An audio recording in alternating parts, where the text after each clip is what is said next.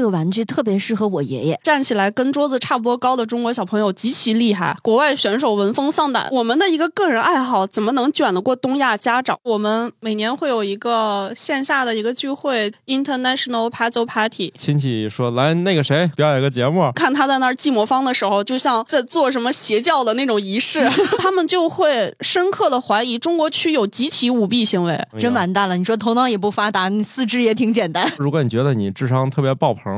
想寻求一些侮辱，反正也可以来我们这儿试试。宇宙的终极答案，生活的最终答案，无需定义生活，漫游才是方向。给生活加点料，做不靠谱的生活艺术家。生活漫游指南。呃，今天我们节目请来两个在智商上全面碾压我的，就是跟他们，反正跟提高智商这件事儿学了很多年。后来科学证明，它跟酒量一一样，也练不出来。大家正在收听节目是《生活漫游指南》啊，我是你们的这个这个老老朋友半只土豆。我是今天听说要录这期节目，就觉得啊，我的脑袋有点痒，开始长脑子了的巧克力爱巧克力。呃，我是就是土豆说可以碾压他酒量的小袁啊，不是智商吗？也行，跑题。有耳朵尖的朋友肯定听出来了。以前我们聊过，应该什么怎么怎么坐飞机出去玩？对，什么随心飞呀，然后不能随心飞之后在家里玩，又把自己玩骨折，然后去做手术呀什么的。对对对对对。另外一个人就是围观了全程的。嗯，我是小袁老师的呃搭档。说的有点不确定啊。小袁老师有几个这样的搭档？也不太多，就这一个啊？只只有吗？在家就一个的搭档，你们家不是好几几只吗？对，还有几只 黑的、白的。对，非直立行走的搭档，这个直立行走的就只有这一个。啊，我是呃小袁带过来的新朋友，不是吃的。他这个名字叫不是吃的。今天找到小袁老师，那个熟悉的朋友肯定就知道啊，小袁老师不光是一个吃喝啥啥博主。他也是一个长脑子博主，就是你跟他玩呢，就能确定你的智商是高是低。我是他为数不多，就是早看出来智商不行，但是坚强的还能一块玩的那种人。就就算是忍辱负重，跟他们玩了很多年，但他们也没有当面羞辱过我。虽然偶尔也有可能我没发现。高智商人群总得有一些智商洼地的朋友嘛。啊，对。另外，他们可能羞辱我，我我并不知道。这就是智商不行的好处，就是人生可能就没有太多的那种就是。哎呀，我是不是被人怎么怎么地了？我得报复他。你看，这个没有报复心，主要原因是没有发现别人羞辱我。心宽心宽。哎，对对对，主要是他们的手法比较高明，可能我觉得啊，这所以这集我们主要来聊聊这个吧。小姚老师是在玩方面比较有高度的，他们玩的东西跟咱理论上不一样。就咱玩的啊，他们玩的都已经很精了，比如去游乐园啊，吃喝啥啥呀，这这他俩就玩的已经非常精了啊。就一般的不够玩了。对，那些都不够玩了。第一个呢，都玩够了，就是人间这点玩意儿呢，不折腾自己的事儿都玩够了，所以他们开始玩折腾自己的，就是，嗯，他们家的秘密藏在他们家床下。哎呀，我想暴露你们家这个藏宝位置是吧？对，现在床底下已经放不下了，又开发了一些新的地方。他们就正好买套就是房子，嗯，就专门放玩具。你看，人家郑渊洁为了存那个读者的信，买了好多房子。嗯，后来不都，后来不写书也也很很赚钱了，是不是？这二位就为了放自己买的玩具，买了套房。其实，在之前节目当中，小姚老师有跟我们分享过他自己家里的一些珍藏的玩具啊。其实今天在录音现场呢，我看他们也带了一些。对，咱捋一捋啊，这些烧。啊，有些也不太烧钱，大家大家不用着急换台啊。有有些也不太烧钱，我们捋一捋，像这些游戏都有哪些方向玩法？怎么不花钱玩？和一直到买房只是入门，不用那么高吧？就简单来讲，就是啥叫益智玩具？就是它益智玩具，我也想知道，真能益智吗？其实现在就是大家把益智玩具这几个字想的很高端，但其实我们跟一些。教育心理学的，还有幼儿发展的这些项目的专家老师聊天的时候，我们就很明确的讲，其实所有的玩具都可以叫益智玩具。例如说，在小朋友的认知阶段，带他认识什么各种形状，然后去公园里认识呃树叶、蚂蚁，认识各种动物、植物，这些都可以叫一个益智的过程。只不过现在大家更把这些概念给从宏观上，然后更细化了一点，就是它有一个指定的一个方向，就是首先通过购买才获得的，可能才叫玩具，就自己制作的那类，可能就嗯就把它排除掉这个规则以外了。哦剩下的就是可能需要动脑，就是为难你，不是让你哦一下就能看到解法的那些玩具，叫做益智玩具。例如说拼搭类的乐高也算吗？乐高，其实如果按照它的那个指定的目录去完成的话，我觉得那个就是 对那个算是一个动手类的，就是它更考验的是一个操作。耐心。如果盲拼才算是吗？嗯，设计可能算。例如说我我让你完成一个指定动作，就是假如说给你一些零件，然后说要求你达到一个什么样的，例如说呃，大家做一个连锁机关，用现有的材料，然后你能够去自己设计和通过这些去创造一个东西，可能这种的更算嘛。但是就是有指定明确的解法的这种给你答案的这种的，我们可能就会把它再从这个范围里再摘出去。基本上都是需要，就是你通过一定的思考，对，买一些需要难为你的和思考和通过想去完成的这种的，会叫做益智玩具。那它到底益智吗？我觉得啊，从小袁老师刚才的描述来看，他益不益智呢，主要看这个玩玩具的人的表现。钱包硬不硬？哦哦，不是我误会了，我误会了啊，我误会了。你买当然是可以买嘛，我觉得是在于这个玩玩具的人的表现。为什么这么说呢？就是你要是被为难了，啊你突破了，啊解决了，啊！你练脑子了。但是你哦很快就从入门到放弃，我 那也没练脑子呀。很快就放弃了。就打个比方说，你买一个魔方，你是来研究解法和尝试还原它，那我觉得它叫益智玩具是挺合适的。然后，如果你买一个魔方是大家比看谁扔得远，原来还有这种玩法吗？不是比谁拼得快，是比谁扔得远，那它可能就是一个锻炼身体的一个体育器械，对吧？以前不是扔诺基亚手机吗？哦我们之前的比赛里有比过魔方，看谁扔得远。然后就是比较好的那种竞技类的比赛魔方，因为它调试的都很灵活，然后它的盖子很松，扔出去之后盖子就散掉了，然后这种就输掉了。只有那种很便宜的魔方，呃，它的盖子又很结实，扔出去不会散掉的，然后才会获得这项比赛的胜利。就是很贵的那个赢不了 是对吗？对对对对，哦，哎呦，在某种时刻达成了一种公平和平等哈，对，我感觉这个我也赢不了。臂力不够。对啊，你要脑力不够，哎，我看我这两两个两项比赛我都不一定能赢。真完蛋了！你说头脑也不发达，你四肢也挺简单。四肢和我的大脑一样简单。啊，不重要了，不纠结我的问题了，咱咱就说说，呃，通过这个节目呢，我肯定是放弃了啊，就是看看能不能帮咱这个有有有希望提高的听友看嗯，选一条那种，这个我也可以试试，我也可以练练。特别是在亲戚说来那个谁过来背段诗，表演个节目，嗯，你给大家 表演一个，有没有这种表演类型的益智类的玩具？你是什么魔鬼？那马上春节了，是不是？你万一听咱节目好多还是小朋友呢，那家长一弄，那谁过来唱个歌，跳个舞，劈个叉，拧个魔方。对，之前我学生就说，他觉得会还原魔方这件事特别好。新年的时候，元旦的时候，小朋友不都在学校里有各种比赛嘛？嗯，然后他就说，之前他一定要强制要求他上去表演一些，嗯，唱歌跳舞这种的。他说这个他做不来，他自称自己是 i 人，但是他自从会了还原魔方，他就很开心。就是各种需要表演节目的时候，他就把魔方掏出来给大家还原一个，而且还能互动。就是哎，你来给我打乱吗？你再拧几下，看看够不够乱了？啊，看我给你拧好了。啊然后他就觉得这个还挺有节目效果的，而且做完这件事之后，大家还会长辈也好呀，老师或者同学也好，还会觉得哇，你好厉害啊！就是男的女的，男生女生都有，他们觉得这是一哦个很。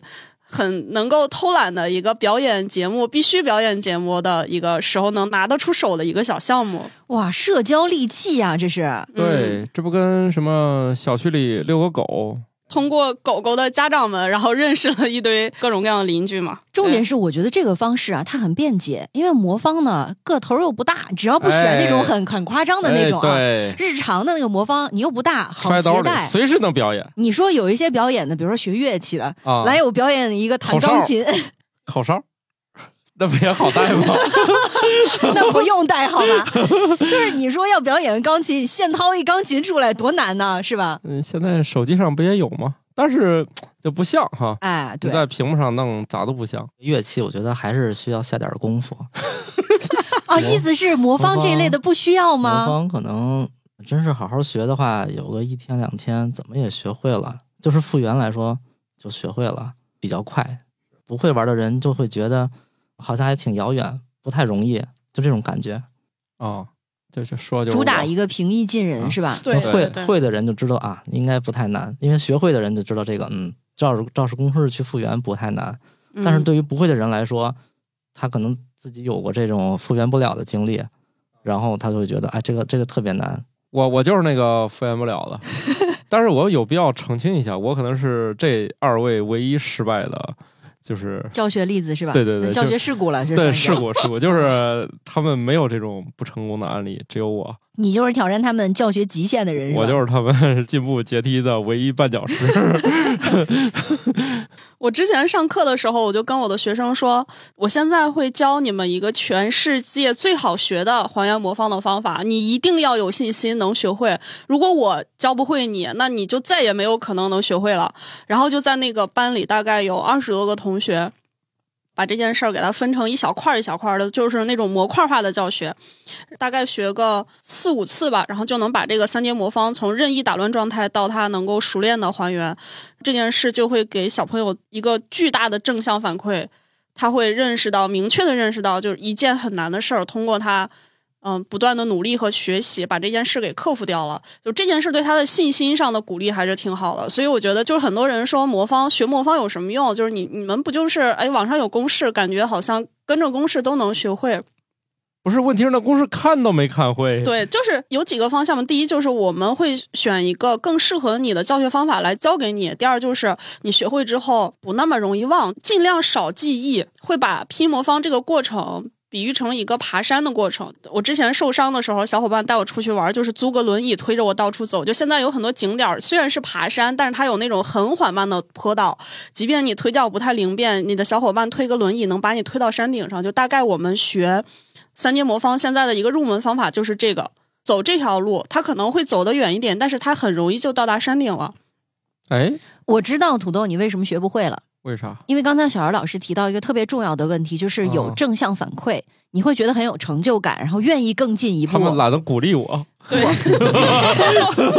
问题在于你的自信心实在过于爆棚，不需要了，不哦在意这个事儿。对对对你不需要在这件事儿上找自信，你你有成就的事儿可能太多了。啊，哎，不是我需要，我需要别人这个认可我，这个承认我很厉害，我很需要在魔方这件事上爬起来。后来我不是一而再再而三的丧失信心，我后来还买了小姚的在线课，听到第九集就放弃了。就在原地躺着吧。呃，现在还在吗？那课嗯，在还可以学。好像也没有多少钱，交完钱之后还给你寄来一个魔方。刚才小袁老师提到了一个我觉得挺关键的词，叫拼插类的玩具，就是益智玩具。刚给它给了个定义嘛，那这个下面有多少大的分类呢？嗯，我们基本上就是会买来收藏的一些益智玩具，大概分成几种，就一种是像通常比较常见的，像鲁班锁这种的，通过一些咬合类的结构搭成的这种的玩具，然后还有像装盒类的，我们会管它叫放置类的 puzzle。哦，比如什么七巧板给它放回盒里，对对对还不翘起来一块儿。对，拼板这种是平面的拼板嘛，还有立体式的，就是有一个盒子，但是把指定的零件都能够放进去。还有一种是顺序发现类的，假如说这个玩具的外形长的是水壶，然后你打开这个盖子，这个盖子会变成下一步的一个钥匙，再去拧其他的机关，一直到最后把这个整个水壶都打开，发现它藏的最终的一个谜底啊，这种的。哦，有点像那个密室游戏是吧？对，你就但凡中间有哪一步错了，就卡那儿卡住了等一下，拼插是嗯鲁班锁，嗯，那那个就是一放置类的，放置嗯，拼板也在这个放置类的这个里头，哦放置，现在是这个顺序发现。顺序发现啊、对还有吗？嗯，还有一类比较喜欢的就是金属的玩具魔晶，就有点像九连环。哦，九连环其实往更大范围内扩展，它是拓扑类的玩具，通过一些数学上的拓扑项的什么解环、解绳啊、就这种其实也可以给它分成一类。还有一类比较喜欢的是 puzzle box，就是一些小盒子，也是想方设法的去打开那些小盒子。然后我们玩的比较多的这类叫做魔方，其实魔方也是大的类别的玩具，不只是我们最常见的这种三乘三乘三的魔方，其实有各种形状、各种结构的。自成一派。对，它在我们的一个专业的聚会里，它有一个对应的英文名字叫 Twisty Puzzle。啥意思啊？Twisty Puzzle 就是可以按照指定顺序完成一个拧啊，或者叫旋转，然后完成的一个就是单独为它起了个名儿。，对对对，这是实体的这些玩具，还有一些实体玩具，就像嗯，我们平时玩的那个数独棋。本来数独是纸和笔写的那种，它把那个数字变成一个一个小块块，然后往那个盘子上摆，就这种的其实也挺多的。像华容道那种，在一个平面上你去交换它的位置，然后达到一个一个顺序重新排。哦，我就怎么想到了《生活爆大爆炸》里面那个 Penny 接到一电话，还是他们打电话要找一东西，那个 Sheldon 就说那个在我那个盒子，你要这儿什么左左转几下，右转几下，然后 Penny 说拿到了，就是比他说的步骤还提前，我印象中，直接脆了是吗？他他用脚直接踩碎了，把里面那个东西拿出来了。简单粗暴。对，是我印象中步骤还没说完，他就解开了。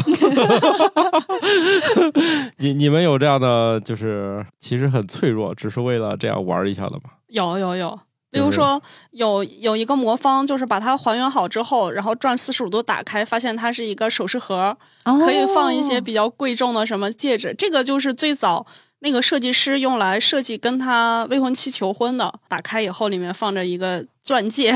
你说宋丽魔方打乱的，然后呢解不开，里面东西拿不出来，生气走了。那个感觉就是是想让人解开还是不想让人解开？哎，这个可以用在那些什么网络文学和那种偶像剧里的 BE 情节。可能过了十几年，然后那个女生拿到这个魔方，然后还原好了，发现里面有一封什么告白的信啊，或者一个戒指之类的，然后大家哦已经天各一方，听起来还 就何必呢？这是什么？没有困难，制造困难也要上是吗？何必呢？就这种剧情是不是？折腾半天是吧？啥事儿你还不能挑明了说吗？就为了节目效果搞的这种东西是吗？大可不必啊，长了嘴就直接说吧。对你要是喜欢谁，你就说出来吧，要不 总有人替你说，最后你的人成他的人，这不划算啊！那那听我们节目的人都大胆一点。其实刚才小袁老师还提到了一个词，我捕捉到了。他说，像我们这个组织，啊、对，哎，什么组织？呃，就是我们每年会有一个线下的一个聚会，叫做 IPP，它的全称是 International Puzzle Party，是一个每年全世界各地的益智玩具的设计师和收藏家的聚会，大概就是这个行业全球最新的资讯分享和评奖。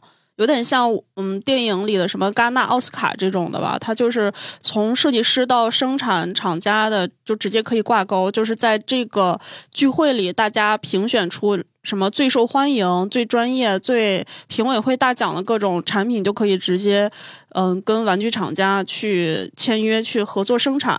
这种的一个机构，它是一个嗯不对外的，就是一个比较内部的聚会。这多少钱能买一个名额呀？这个名额不是买的，它是哦你去申请，然后找人推荐，一定要具备两个必要条件。第一个条件就是你能够证明你是这个行业的设计师或者收藏家，就例如说你的作品是哪些，提交一下你作品的形式，可以是什么电子邮件或者图片或者什么专利相关的东西，对都可以。然后第二就是有一个这个组织的会员来推荐你，哦，也就是说，小袁老师如果要申请的话，可以把他们家床底下以及床底下塞不下的所有东西拍照，然后整理信息，然后送上去，是吗？专门给家装修成专门摆这个是吧？也没有，就是还是条件不够。如果有有条件换更大更好的房子，可能真的考虑这样。就是我们上一次搬家的时候，有一车就是专门拉了这些玩具，当时找了一个货拉拉的司机。呃，司机还很正经的跟我们说说，哎呀，就是年轻人过日子就是得有这么多东西，都很正常，这东西多就是很正常。然后我们很淡定的说，师傅您这是第三车，最后几个几车呢？嗯、应该是四车左右就拉完了，其中有一车就只是专门拉了这个玩具，就不想让它跟那些家具和其他大件儿的东西就是混在一起，还是比较爱惜嘛，一箱一箱的。然后那一车就是专门拉了那种宜家最大号的收纳箱，拉了十几个，然后过去我们的那个房间里整理一下，分门别类放了一下，才发现。之前我认为我没有的玩具，我买了，然后放在了一个箱子里，也没再见到它。后面就把这件事忘了，然后就又买买了一个。哦，然后当时在那儿拆箱子的时候，就拆自己买过的盲盒，也挺刺激的。发现哎，哦，原来这个东西我已经有两个了，哎，这个东西我竟然有三个了，就是反复购买了。而且这个东西当时已经绝版了嘛，啊，我还挺开心的。对，三个的那个是不是瞬间就没了？升值然后了是吗升？值了，我就可以用它去交换一些我没有的东西。哎，那进入这个组织有什么智商上的限制吗？要考试吗？其实没有，更主要的还是看你对这个这件事儿的理解。好家伙，这一说就抽象了。对，是这样的，就是我们这个聚会其实有很大一部分的组成是数学和相，就是从事相关行业的数学老师，有在职的，还有退休的，就全世界各地都这样。他对这个感兴趣，然后他又是有理论出身，就能更好的加持，帮他一起去做这件事儿。还有一些是 IT 的从业的人员，就是一些程序员，因为他做一些。例如说，像玩具里的概率相关的，或者说解法相关的，对，它会从算法上帮你把这件事儿能够更合理的给搞定。说到程序员，今天小袁老师来我们那个录节目的时候啊，桌子上摆了一个魔方。最神奇的是，他告诉我们，那个魔方啊，还可以跟手机的 APP 联动，就是你怎么拧，你屏幕上的那个虚拟魔方也怎么拧。是我就是觉得这产品有点脱裤子放屁，我用眼睛已经看到了。不，但但是其实它有一定意义。例如说，呃，大家大家都不方便去到一个实体的比赛的时候，我们可以组织线上赛。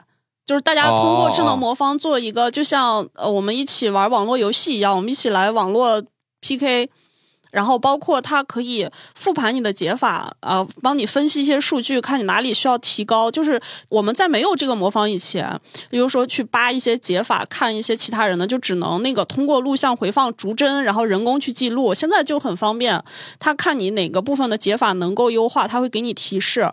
他看你的手速比较慢了，就是说啊，你要练一练手速啊。观察比较慢，就是停顿比较多，它会有各种各样的一个复盘，就会比较科学和完整，而且就很方便了。而且我觉得这个特别像是魔方比赛里面的鹰眼系统。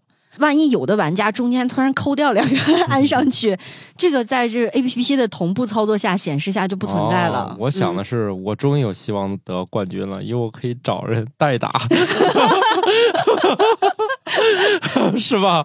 这个呃顶尖咱比不了，拿个区级冠军找人代打一下，问题不大吧。但是问题在于，你这样的比赛，你比如说你获得了优胜，嗯那是不是再把这些高手们再组组织到现场去比一下，你不就露馅儿了吗？哦，前三名就跟那个验尿差不多，把大家给叫一起，是吧？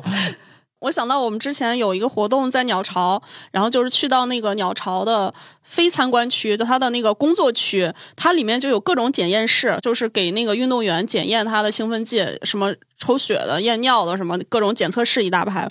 当时我们的小伙伴就问说：“我们魔方比赛会不会有一天也这样呢？”我说：“这个可能有吧，因为我跟一些选手聊天的时候，他们会说，尤其他们在参加一些盲拧项目的时候。”就是需要先把整个魔方的状态记忆好，然后把眼睛给挡上。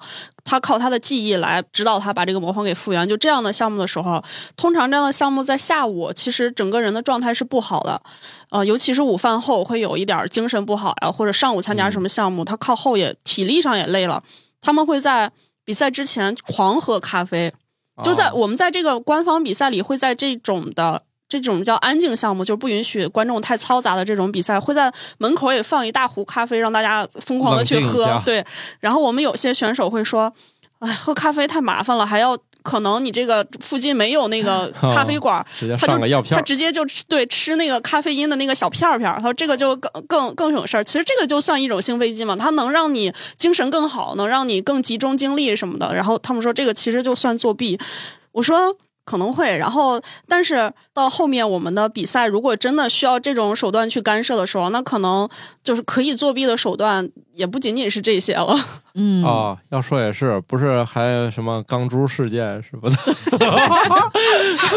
我那那个新闻出来之后，我还跟我们的那个数独女王还特意聊过，我说这个其实是有一定操作性，能够用在魔方和数独比赛里。然后我们通过讨论之后，大家得出结论就是说，其实你要想试这个，也不一定非得参加这个比赛，就是要用到这种方式去作弊，那他的水平就肯定是拿不到什么奖项的嘛。重点是还有什么呢？你魔方拧的时候不它还有手速吗？你你的感应到和反应到你的手速之间，它又时间又过去了。啊、不是的，不是的，钢珠一看就没法用在这个 拼手速的事儿上，但是可以拼在就是那些长项目上，对吧长？项目上，对吧？可以给点思考时间的。你像嗯他们那个多数魔方比赛，应该说绝大多数都是拼速度的。对，有个别啊像考试类的那种一个小时左右的项目是可能这个是有操作空间的。等会儿考试考啥试啊？考解法，例如说给所有的选手一个指定状态打乱的魔方，然后一个小时的时间大家来算，看谁的解法更短。哦，你步骤更短步骤最少。是需要拧还是写那个呃公式？可你可以用魔方去拧，但最后提交的是一张试卷，这个试卷上是你的解法。哦哦，那魔方就是一草稿纸。对对对，这个就是其实这个比赛特别有意思，我觉得它比那种嗯看谁拧得快更有意思，就是你能够有各种不同的方法去呃从这个就像爬山嘛，从山脚到山顶，你找一条最近的路，然后。试试它能不能行得通，最短步骤是多少，然后最后提交，但是会有最后成绩的判定有效，就是它是逻辑解，就是你能够用人类的思想去理解你的解法。因为现在如果把这个状态输到软件里去跑一个程序，它会给一个暴力解，那个暴力解可能特别短，但是它不是我们人类能够理解的一个想法。那它可能他那个解法是说，你从山底，然后一步蹦了五十米到中间的休息台，然后再一步蹦到山顶，就这个是不行的。我们要求是说，哎，你找到了一个解法，它可能很陡峭，但是是通过人类的极限能达到的。就是不能坐升降梯上去，你得自己爬。对，你要我的话，暴力解法就一种，抠开，再把它安上。那你太天真了，这我抠开我都装不回去，我不不不不，我没、啊也对哈，没逗你玩儿，说 抠开你都可能装不回去。哎，除了这样的就是爱好者、从业者的大聚会之外，还有哪些组织吗？尤其是这种我们觉得好像离普通人还有点远的考智商的。哎，听说过一个叫门萨俱乐部是吗？门萨其实它更偏选拔性的，通过他们的一些测试，把全球前百分之二的智商的人给聚集到一起了。他们主要是做一些，嗯、类似于行测题那种的题目，图文规律哦哦、就这种的题目。我跟门萨的渊源其实就是最早门萨俱乐部在中国大陆地区是有考点儿的，他们是有考试的，但是他们的推广最早是在北京海淀区。就参加他们的 参加他们这个地点就知道 啊。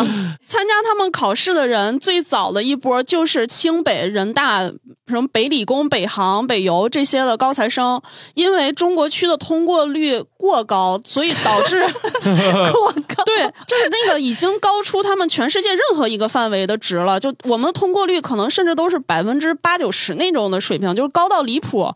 然后他们就会深刻的怀疑中国区有集体舞弊行为。据说当时他们还去投诉和反馈了。最后有一个结论吗？有一个结论就是中国大陆地区没有考点儿了，就是列强竟然是自己，但是这件事儿其实是很多原因，也也是有他们的一个就是商业上的代理和授权的一个问题。现在想考这个门下的考试，可能就是去我们的港澳台地区还有这个考试，但是我也挺久没有关注了。嗯，最近这几年跟他们有一些合作。呃，就是英国和美国的门萨，他们有那个考试题的题库，嗯然后我们国内会有一些出版商和出版集团，他们想把那些题目拿过来做成中文版的，给我们中国的这些爱好者来做这个题目，就是书的一个翻译的工作，其实是做了一些这样的工作。啊，你就把书名儿说出来吧。嗯、就是门萨系列的谜题，大家到各种买书的那种平台搜门萨，它就有很多种，啊，然后要搜你的名字是吧？也可以。然后我我给他们做的工作，就是他们最早找到我去翻译这个题目，其实主要的工作是他们说英语会能翻译的人特别多，但是他们有些题目可能是有在存在一点问题和需要验证的，就这个工作他们一般的翻译搞不定。嗯然后就是让我给他们一边翻译一边来验证这个谜题，啊，就是不光翻译，你还得把这些题都做一遍。对，这不是。出教辅那意思吗？出教辅的人都得自己把题做一遍，嗯那所以那编辑就还挺痛苦的。你要不会做题，干不了这一行。对，而且从事这个行业的基本都是文科生，他那个里面的理科类的题目占的特别多。嗯然后我给他们翻译这个谜题，我才对他们这个俱乐部的考察方式有了一个更深刻的认识，就是智商它方方面面的一个一个了解嘛，就是为什么很多大家都说是那种图形类的行测题比较多，因为它确实就是考虑到。你有没有一个好的观察、归纳和总结规律的一个能力？这是一个智商比较主要的方面的能力。还有一个就是不同种知识的逻辑迁移能力。例如说，有一个字母的谜题，假如说图形啊都是给你三四个图形，然后你按照这个规律从选项里再选一个能续上这个规律的图形。嗯嗯呃，嗯，基本都是这种的。然后那个字母类的谜题也是，他先给你四个字母，然后给你第五个字母的空格底下有一堆选项让你选。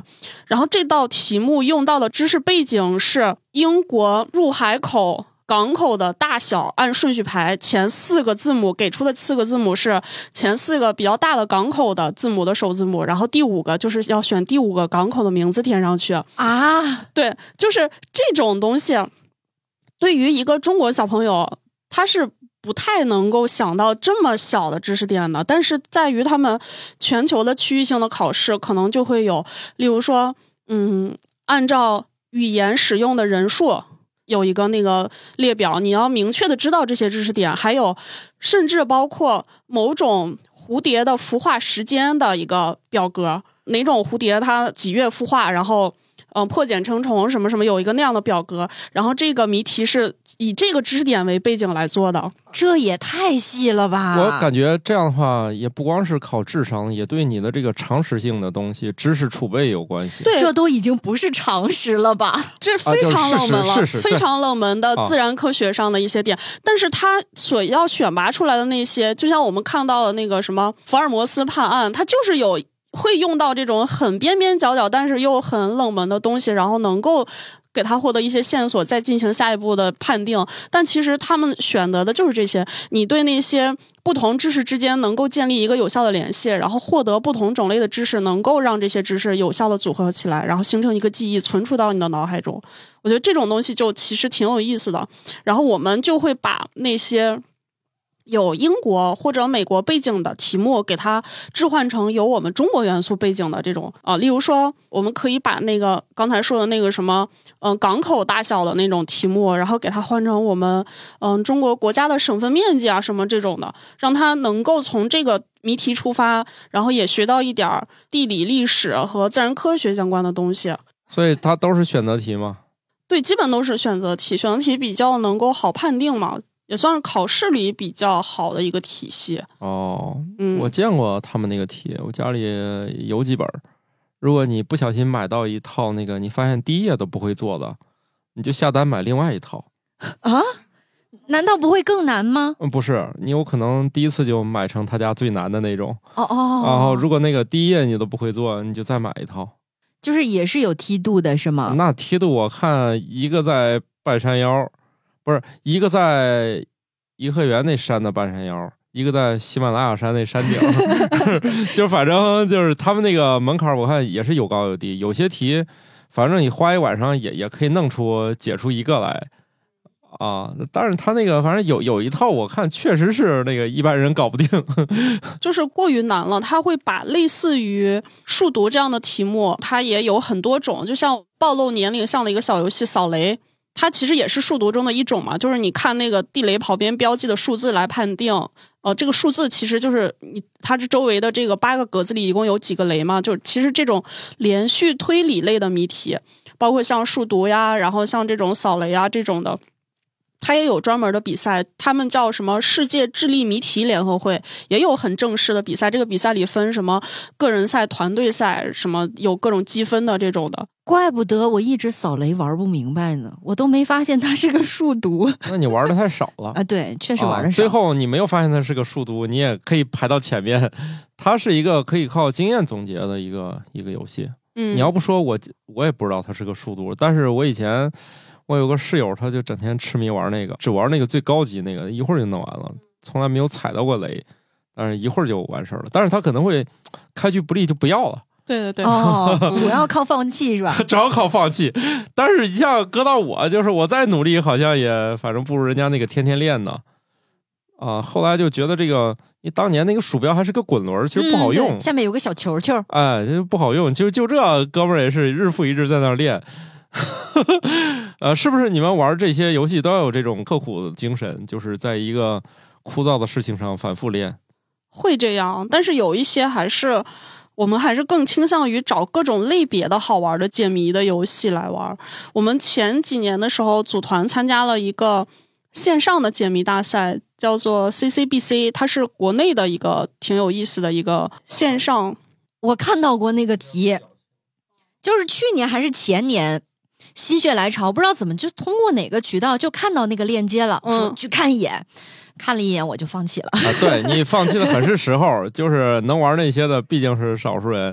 就那那个比赛，它更偏向于是解谜和计算程序结合的那种硬核解谜游戏。就是我们更喜欢，例如说通过一定的呃思路上或者呃信息量、知识的难度，打个比方说，这道题它用到了各种各样的密码学的语言，包括什么一横一点儿，什么点儿点儿横啊横、摩斯嘛摩斯吧，摩对。然后还有像什么凯撒那种，凯撒密码、猪圈密码，各猪种圈密码，对。反正就是一种加密方式，它把字母替换成一种符号了。那不跟凯撒有点像是吧？嗯，对，有一点，反正它就是各种各样的密码语言和计算机语言组合起来的一个线上解谜比赛。那个比赛也挺卷的，我们当时以一个老年组的心态完赛就行，因为它中间的时间限制是一个星期以内能完成，就是你以团队的形式把这个答案提交，然后闯关。它基本上是你完成一道题，然后给你权限解开后面的题。完成几个单元之后，每一个单元有一个提示，最后是一个总密码回合，再解最后的题，然后成功提交之后有线索，最后判定。当时好像前几名都是清北的小朋友，大学生嘛，就直接约在自习室、图书室干一两个通宵，就直接都搞定。后来我们发现，就这类的题目，它除了需要你有强大的密码学和解谜的这个能力，体力也是一部分。得有个好体格子呀，对，你得熬夜呀。对他说到这儿，我就在想了，他们那个门萨怀疑我们这儿作弊没有意义啊，就仿佛乒乓球都打到世界冠军了，我们咋教他作弊呢？什么就是大球又改小球，又改规则，又改积，分。我的意思是，这个他门槛已经那么高了，嗯谁能帮他作弊呢？你说的很有道理啊。对啊，这个作弊他咋想出来的？他他要是个是拧魔方，我觉得还还可以，大家练练还有希望。是他们小觑了我们刷题的能力吧？对呀、就是我我是觉得这玩意儿，我咋帮是是吧？那个孔令辉或者刘国梁得世界冠军的，我也帮不了啊。就就是这玩意儿咋作弊啊？而且那个时候也没 AI，我觉得还是就是他们如果怀疑我们作弊，就来我们现场监考就好了。对呀，他怀疑的作弊，可能是觉得是不是我们这个区提前把题目透露给大家了，哦，然后就时间上可能说更充裕啊什么的。哦，这倒有可能。刚才我盘旋我的脑子里就这个问题。我觉得他们是不是监考体系跟咱不一样啊？咱们那个，你比如说你高考，啊，就是包括考研，对吧？那个现场的监考都是很严格的，还有巡考，嗯，监考老师现场还有监控，哦然后还有各种屏蔽。现在监控都得开是吧？对啊我，就记得我高中会考的时候，哎，会考这个词可能有人知道，就是高中毕业考试，对吧？然后像我那个学习不好的，哎呀，老觉得今天是不是考场需要别人助力一下呀？然后我们就问那个老师，老师你这个摄像头开吗？因为我们也没去过那么高级的学校，就去另外一个学校考。那学校我第一次在教室里看见摄像头了，然后问老师，老师说会考门是不开的。我感觉人家可能也觉得，就这这这这种考试有啥必要还监考？你们难道考不过吗？人家说会考就是捡你会的考啊。可能对人家老师说，你们这些二流学校的学生问的问题莫名其妙，这种考试有啥可监考的？就觉得这有考不过的可能吗？然后，嗯，我们就默默的就就反正嗨，这不就是寻求个心理安慰嘛？他就他不开稿子，就跟我们能在现场能干啥似的，毕竟是考场嘛，就是寻求了一丝心理安慰。哎，说起来考试，因为考试会有参与参考的考生，还有监考嘛。小二老师有没有当过监考？哦、就是我们这些比赛里的啊啊、有的有的，那那你会就是无聊吗？就看那些选手，哎呀，你们怎么还做不出来呢？这种有有的时候会，有的时候会，尤其是做那些长项目，例如说，呃，刚才我们讲的那个盲拧，盲拧普通拧一个三阶魔方，这个叫三阶盲拧。我们还有一个三阶多个盲拧，就是一个小时里看你能记忆多少个和拧多少个，一个算分儿的那么一个比赛。嗯，然后有选手，嗯，记二十五个，然后最后他的坐标系统可能出了问题，就导致后面一排全都拧错了。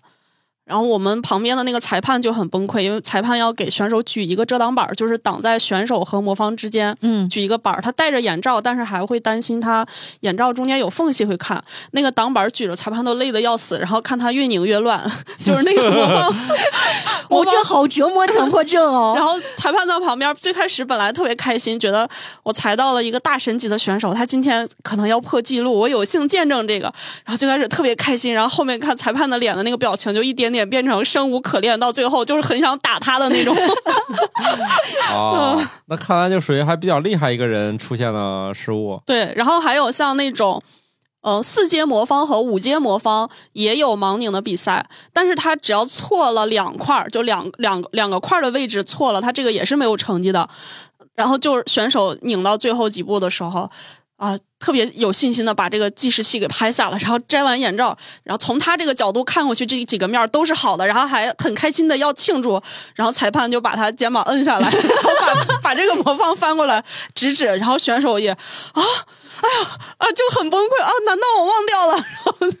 然后，然后我们在上面看，然后就一副哼 哼很有趣的那种样子。哦，发出了反派的笑声呢。对，哎，对，你们俩以前也参加这种比赛吧？在年轻的时候，对对对，啊，现在也参加比赛，现在也参加就是去打打酱油。你们参加现在还能得到什么像样的成绩吗？其实其实成绩还是当年那个成绩，嗯，就是名次不一样了。对 名次那个数变大了，对不对？对这也是值得肯定的嘛，对，是大了吧？很多。以前才得个第一，现在都得第五、第六，就是这件事儿上，就让人体会到这玩什么东西还是得趁趁早。早对啊，做播客是不是也有这种感觉？那当然。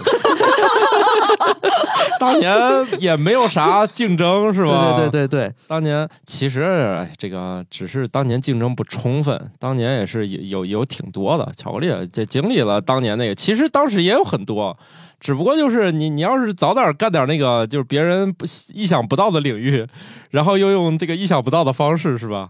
你谁谁能想到拿科学开车呢？魔方比赛其实也是，就是嗯、当年首先玩的人少，你多塞点功夫练一练，就比大多数没练过的人那好了一大截儿你。们说这不就郎平吗？说那现在您那队员进攻能力是他们当年的三倍，就是这样。并不是他们当年不行和后来他们不行，只是就是他一代更比一代强呗。卷起来了水涨船高了嘛，这个水平已经。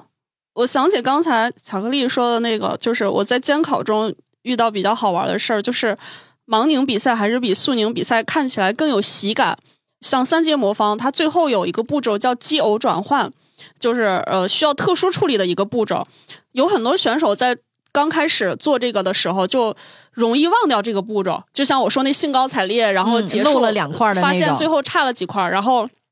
我们有一些选手就开始提出一些比较有实践性的想法，就是当你记忆的时候，看到机油转换，你就脱掉一只鞋，然后你结束之前，你先看看，你先把这个脚在地上跺一下，看看你是脚在鞋里还是在地上。如果在地上，你就赶紧想起哦，这有个机油转换的，把机油转换做完，然后再再停。就这是一个提醒，那还得穿拖鞋。不用普通的鞋就可以。然后还有多个魔方的记忆，记忆的这个量比较大嘛。一般情况下都是会用一点记忆法，什么定妆什么这种的去记忆。但是我们也有一些选手，他会用各种的身体语言去记。所以你看他在那儿记魔方的时候，就像在做什么邪教的那种仪式，然后跳科目三，对什么什么引个雷，什么御剑飞升那种，就各种奇怪的。然后一会儿站起来了，前五个魔方是站起来的，后五个魔方是坐着的，然后最后五个魔方是蹲在地上的。什么一会儿要要要什么这个左手。怎么样？然后右手怎么样？就在那后面像跳一个奇怪的舞。他靠这些东西来强化他的记忆，来帮他更好的区分，就这些魔方是不同的，呃，不同的区块，然后不同的记忆宫殿，不同的记忆方法，也挺有意思的。那果然益智啊！而且与此同时还锻炼了肢体。对，我觉得舞蹈演员去发展一下这方面还挺有优势的。以前我我不是录过一个跟那个舞台音乐剧他们那个节目，嗯嗯嗯。我就问过他们那个事儿嘛，你们全场那么多台词儿嘛？他们也是要结合那个肢体动作，要不记不住，背不下来。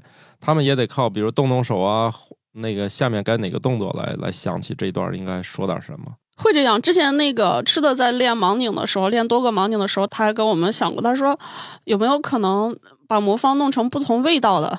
就是说，舔着呢。前前三个是甜的，然后中间三个是苦的，后面嗯后面三个是那个臭的，然后这样实在想不起来了，用舌头舔一下。然后我们说倒是也可以，但是我们工作人员给你打乱的时候肯定得恶心，让你让你准备两双手套，然后我们带着你那个特别特别恶心的拿着远一点就给你拧好。所以你们那个魔方是自己带。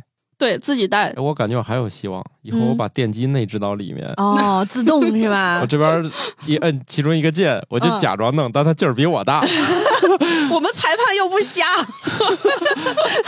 裁判发现你这儿已经出现了，例如说反重力魔方，他自己会啊各种转是吧？不是，我感觉他们这个项目又没有达到测兴奋剂那么高级，全世界都盯着看，就觉得作弊手段可以介入是吧？把裁判买通不就完了吗？更简单了，是吧？你们你们这个弯儿对吧？你你乔老师想是人类那个方案，我想是暴力算法 对吧？我就说麻烦裁判帮我拧一下。八月去韩国参加了我们两年一次的世锦赛，这也是就是停了几年之后第一次恢复这个比赛嘛。因为本身就是地理位置上的离得比较近，嗯，中国选手去的就比较多，加上最近这几年。国内的这个魔方和魔方培训相关的行业做得很好，嗯，就导致有一群站起来跟桌子差不多高的中国小朋友极其厉害，国外选手闻风丧胆那种的，就是虽然人没看见，对，但是特别厉害。就是我们有一个项目是国家赛，以国家为单位组成的三个队员的接力的，就是。假如说有三个选手，第一个选手还原完魔方，第二个选手才能开始，然后第三个选手结束，按到计时器，这三个选手成绩相加，这是一个成绩，以这个成绩为一个排名。我们中国国家队有三队，一队、二队和三队，然后全都是那个小朋友，特别特别小。这个国家队里面容不下成年人。对，就是他们水平已经碾压我们的那种。但是我觉得，在这种情况之下，如果说别的国家的人赢了这群小朋友，也不见得有多高兴。对，你说出去也不好听呀。你是拳打南山敬老院，脚踢北海幼儿园赢来的成绩。我们中间有比赛，就是我们跟一些。北欧的国家队就那种一米九多、两米多的北欧壮汉，嗯，旁边是我们一米出头的中国小朋友，他们还抬头看看那他们的对手。我们第二个选手、第三个选手已经拧完了，他们才基本到第二个选手才开始，或者第二个选手刚结束那种的，就是很慢的。然后底下的。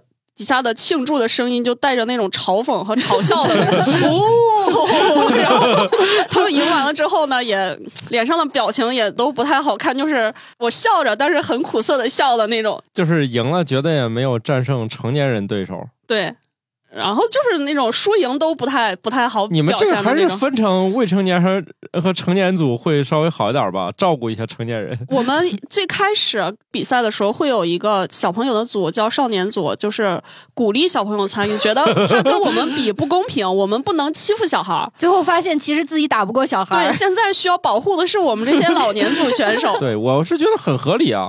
就是现在，假如说我跟一个六七岁的小朋友比赛，我赢不了他，然后我会有一个我们圈内的一个科学标准，就是我为什么赢不了他这件事是有科学指导的。为什么呢？因为他比较小，然后他胳膊短，他手到大脑的这个传递信号的时间就比我短，所以他比我快是应该的。听听看，这些成年人为了给自己找补，能做到什么程度？你们为啥不能把这个劲儿投入到训练当中？因为训练赢不了吗？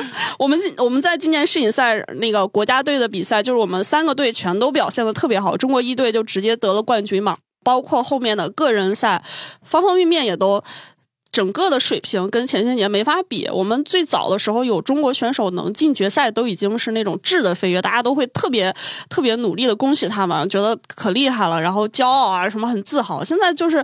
觉得得了冠军，那很正常呀，我们实力就是强嘛。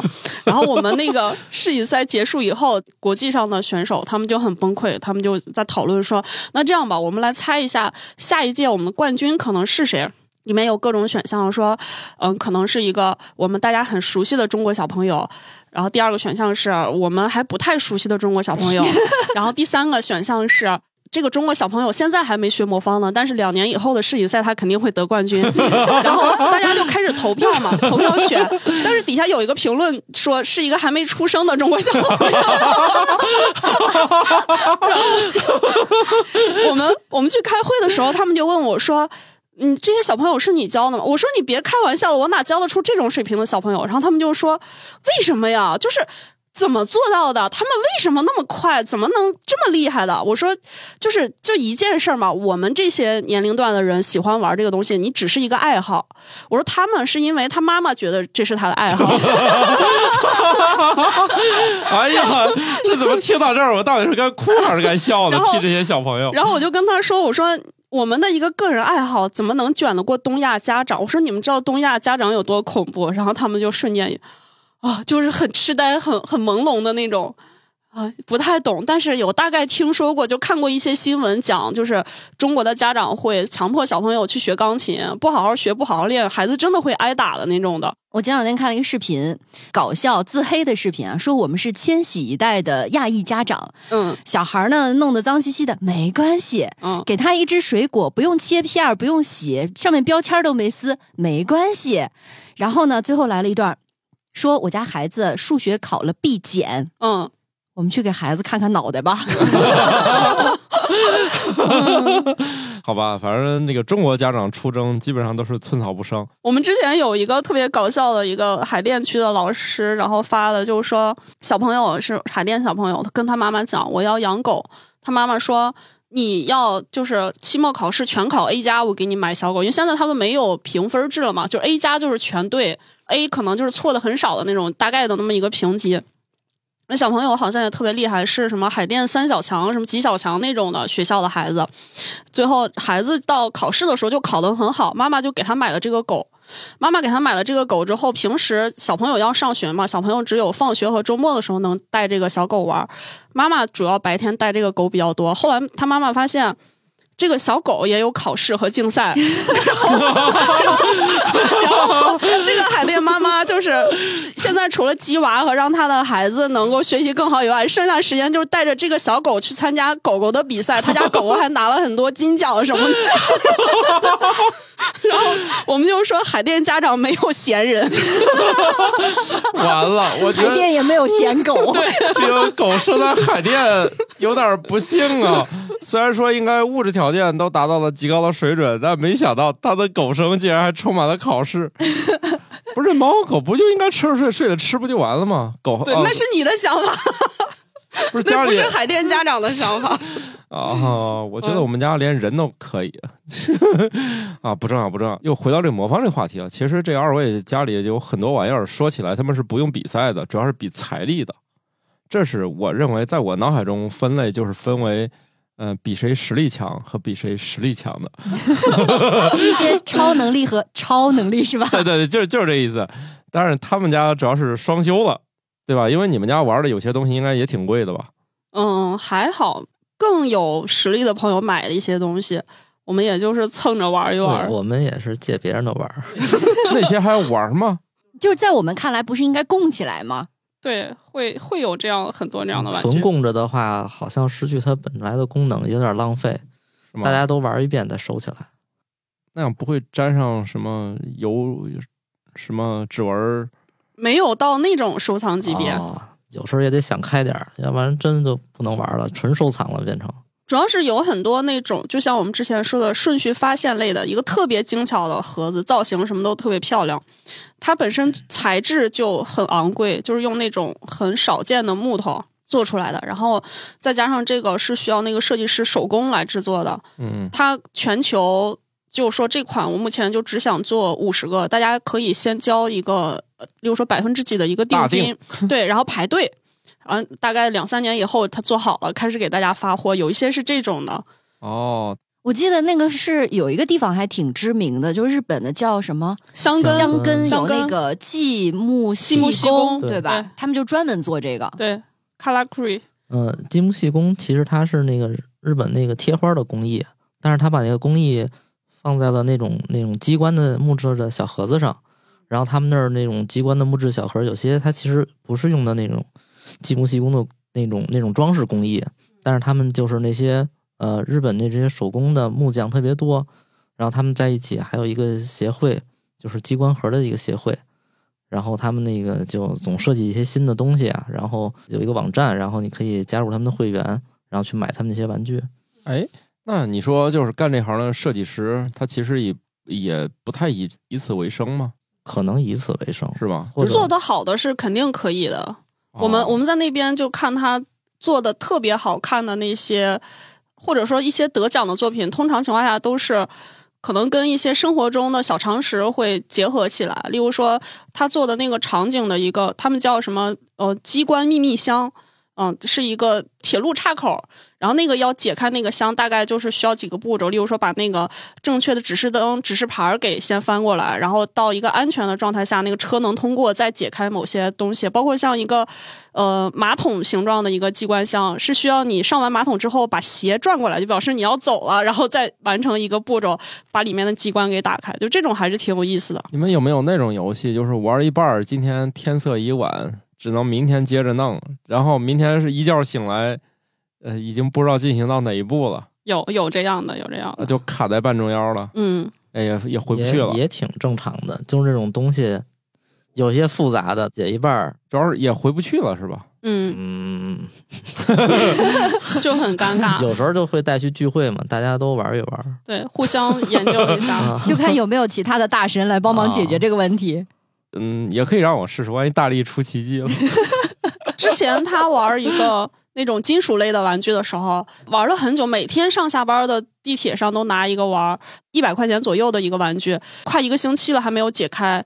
旁边谁拿过来动了几下，不经意间过了一个步骤，然后他再拿过手里就解开了，他也挺崩溃的，旁边的人也挺崩溃的，有一种就是革命果实被窃取了的那种感觉，呃不小心掉地上解开了 会有这样的。啊，这会有样也可以啊。对，就土豆说的那个呃，设计师能不能养活自己？就我知道的，目前有几个玩具，就是这种益智玩具生产生产厂家，他们的设计师是，就是大概是那种理想状态的人生，他们嗯是按照分成来收取这个设计的，也叫版税吧。例如说，他这一个玩具卖十五美金，但是每卖出一件，他可以拿拿到零点五美金的一个他的设计的费用。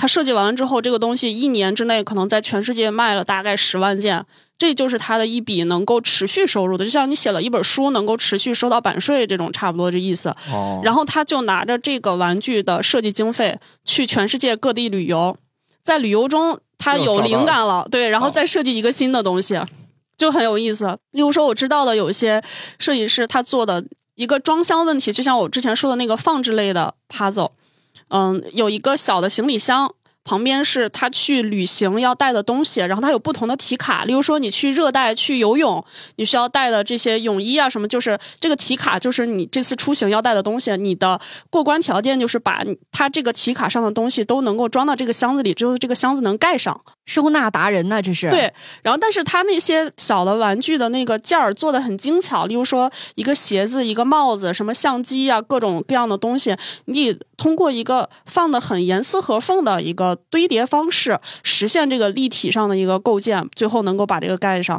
不同的题目，例如说你去到比较寒冷的地方要带的东西，跟你去热带地方带的东西是不一样，就让这个游戏有了很多种难度的挑战。这不是像那个模拟打包？对，就是这种的。他他这个就是他设计师本人在旅行过程中突然有了一个灵感，比如说你在托运的时候，哎，超重了怎么办？拿出什么东西就做这种题目的时候，他想到，哎，这个可以，其实可以做一个玩具。去年有这个研究，是利用人工智能，它可以把每一个小物件儿，就是让它看一遍，它可以让这堆东西的堆叠空间利用率最高，然后告诉你你用多大的空间就能装下所有这些东西。你说这个玩具是不是类似这个？对，就是这样的一个。我觉得这个玩具特别适合我爷爷。他是我们家的打包达人，就每次啊，你就看他，比如说装一个行李箱，或者装一个什么给别人寄特产的箱子之类的，他能反复的来回倒腾，以一个最优的方式，哎，把它塞的严丝合缝的，不超过体积，哎，把所有东西都塞得下。最后发现行李超重了。极有可能。对这种事儿，基本上都是这样，行李超重了，到了机场交了一笔不菲的罚金。是。啊，我们今天这个，呃，其实这个没没有太聊那个跟花钱有关的事儿，以后有有机会再说吧。啊，对，主要是我我之前，我觉得咱还是从入门开始啊，就包括我觉得小姚老师也能不能给我们各位听友说一下，呃，因为魔方还是比较好买到嘛，像其他的这种呃，你刚才介绍到的很多类的游戏啊，或者这种玩具。哪些渠道可以买啊？大家如果喜欢做这样的题目，可以先做一些电子类的，就是不需要实体的这种，有也有很多好玩的题目。就像能不能帮忙卖卖书，就别都电子了，也也可以 直接说书名。康思。康是康复的康，健康的康，思就是思想的思，健康的思想。康思的谜题就挺不错的，它主要是，嗯，有做难度分类。就像刚才土豆说的，你你要是去很冒失的去买一些谜题，自己在家做，它很有可能就是你上来就买了那个最难的题目，就直接从入门就到放弃了。然后，但是它如果有一个好的难度分类，例如说是呃一星的、两星的或者一星半的，你就可以先做那些简单题目，一点点的难度梯度上去。去之后再再往上走，这个会好一点。就是找到一个比较好的入手的这个题目，康斯和门萨都有这样有难度分级的题目可以去找。大家可以先找这类的书，然后剩下剩下大家如果想玩这种实体的玩具的话，其实可以找一些资讯类的网站，先看一看，嗯，大概分级都有什么。例如说，找一些呃益智玩具的相关的论坛。它会有一些介绍，可以先看一看，因为有很多东西确实，整个益智玩具的购买它全都是体验式消费。就如果没有人给你介绍，你直接就去买，很大程度上就是买回来一个你并不那么喜欢的一个东西。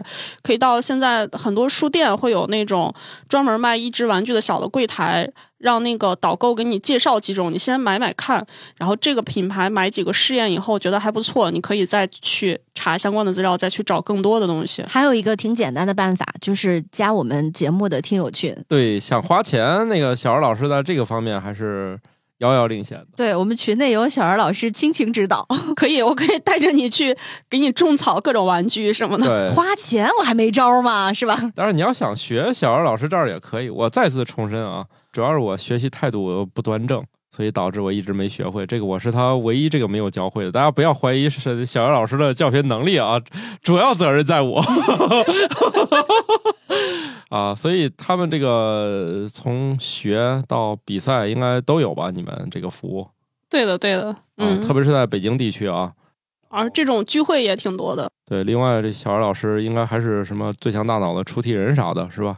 也就是说，如果你觉得你智商特别爆棚，想寻求一些侮辱，反正也可以来我们这儿试试。这都什么推荐的？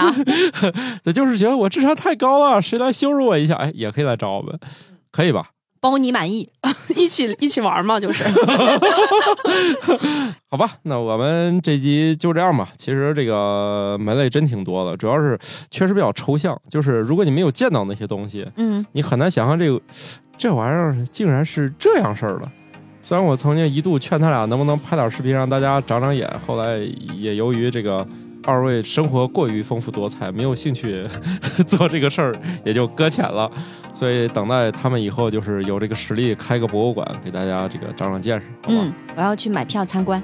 等一等吧，啊，好，拜拜了，拜拜。拜拜拜。